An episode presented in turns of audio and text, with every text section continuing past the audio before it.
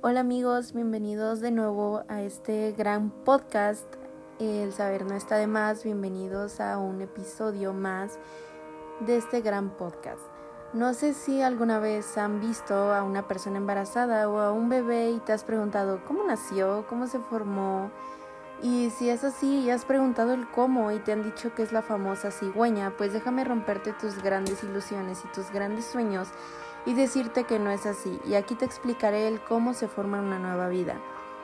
Esto se forma durante una relación sexual, donde aproximadamente 300 millones de espermas se introducen a la vagina poco después, millones de ellos deberán fluir fuera de la vagina o morir en la acidez de ella.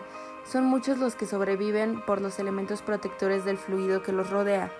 El siguiente paso es que los espermas pasen por la cervix, la cual es la parte inferior del útero, que se abre dentro de la vagina. Normalmente este se encuentra cerrado, pero mientras la mujer está en periodo de ovulación, este se abre durante unos pequeños días. El espermatozoide tiene el complicado trabajo de nadar por la mucosa cervical. La mucosa cervical tiene una consistencia muy acuosa. Esta es con la intención de que el esperma llegue al útero muchísimo más rápido. Una vez dentro del cervix, los espermas continúan nadando hasta el útero, pero la mayoría de ellos mueren tratando de penetrar la mucosa. Algunos se quedan atrapados en los caminos del cervix, aunque luego podrían continuar su travesía. Dentro del útero existen contracciones musculares con el fin de ayudar al esperma en su camino hacia el óvulo. Sin embargo, las células del sistema inmunológico de la mujer, al confundir a los espermas con unos invasores, esto provoca que se mueran muchísimos, o sea que el sistema inmunológico mate a miles de espermatozoides. Posteriormente, la mitad entran en el tubo vacío del falopio, mientras que la otra mitad nada al tubo de falopio, por así decirlo, los más inteligentes, ¿no? Los, los que sí tuvieron cerebrito para meterse al tubo de falopio que contiene el óvulo aún no fecundado. Ahora solo algunos de los millones sobreviven en el tubo de falopio. Por otro lado, tenemos a pequeños cilios que empujan al óvulo hacia el útero para continuar, por lo que el esperma debe buscar ese movimiento para alcanzar al óvulo. Algunos espermas quedan atorados en la cilia y mueren. También algunos químicos en el tracto reproductor causan que las membranas en las cabezas de los espermas cambien. Esto da un resultado de que el esperma se torna hiperactivo, causando que nade muchísimo más fuerte y rápido hacia su destino. Por último, el esperma llega al óvulo. Para esta etapa solo algunas docenas de los millones de espermas que eran al principio habrán permanecido en la travesía.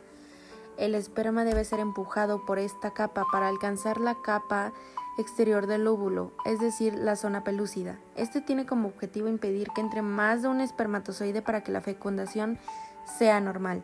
Dentro de la zona pelúcida existe un pequeño espacio lleno de fluido justo fuera de la membrana ovular, por lo tanto el primer esperma en hacer contacto fertilizará el óvulo. Después de tanto, solo un esperma, solo uno de los millones que había, se a la membrana ovular. En unos minutos sus membranas externas se fusionan y el óvulo atrae al esperma hacia adentro.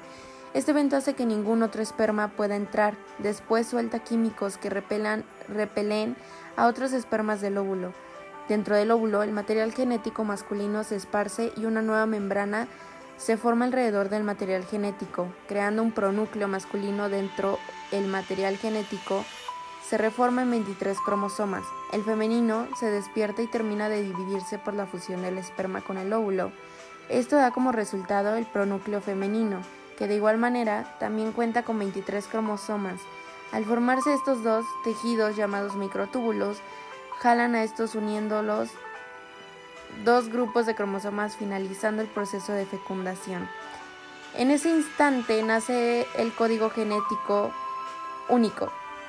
O sea, solamente tu código genético es totalmente único, en el cual este código, código genético va a determinar cuál es su sexo, el cabello, el color de sus ojos y diversas características.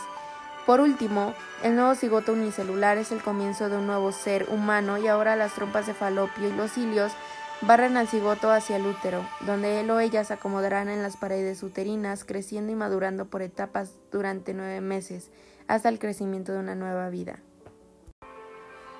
Bueno, oyentes, ya que saben cuál es el proceso y cómo es el proceso de la fecundación y que gracias a este existimos y se forman nuevas vidas, podrán tener más información de las preguntas que te hacías al inicio, de cómo se formó, cómo nació y pues bueno, lamento haberte roto tus ilusiones de que si era la cigüeña.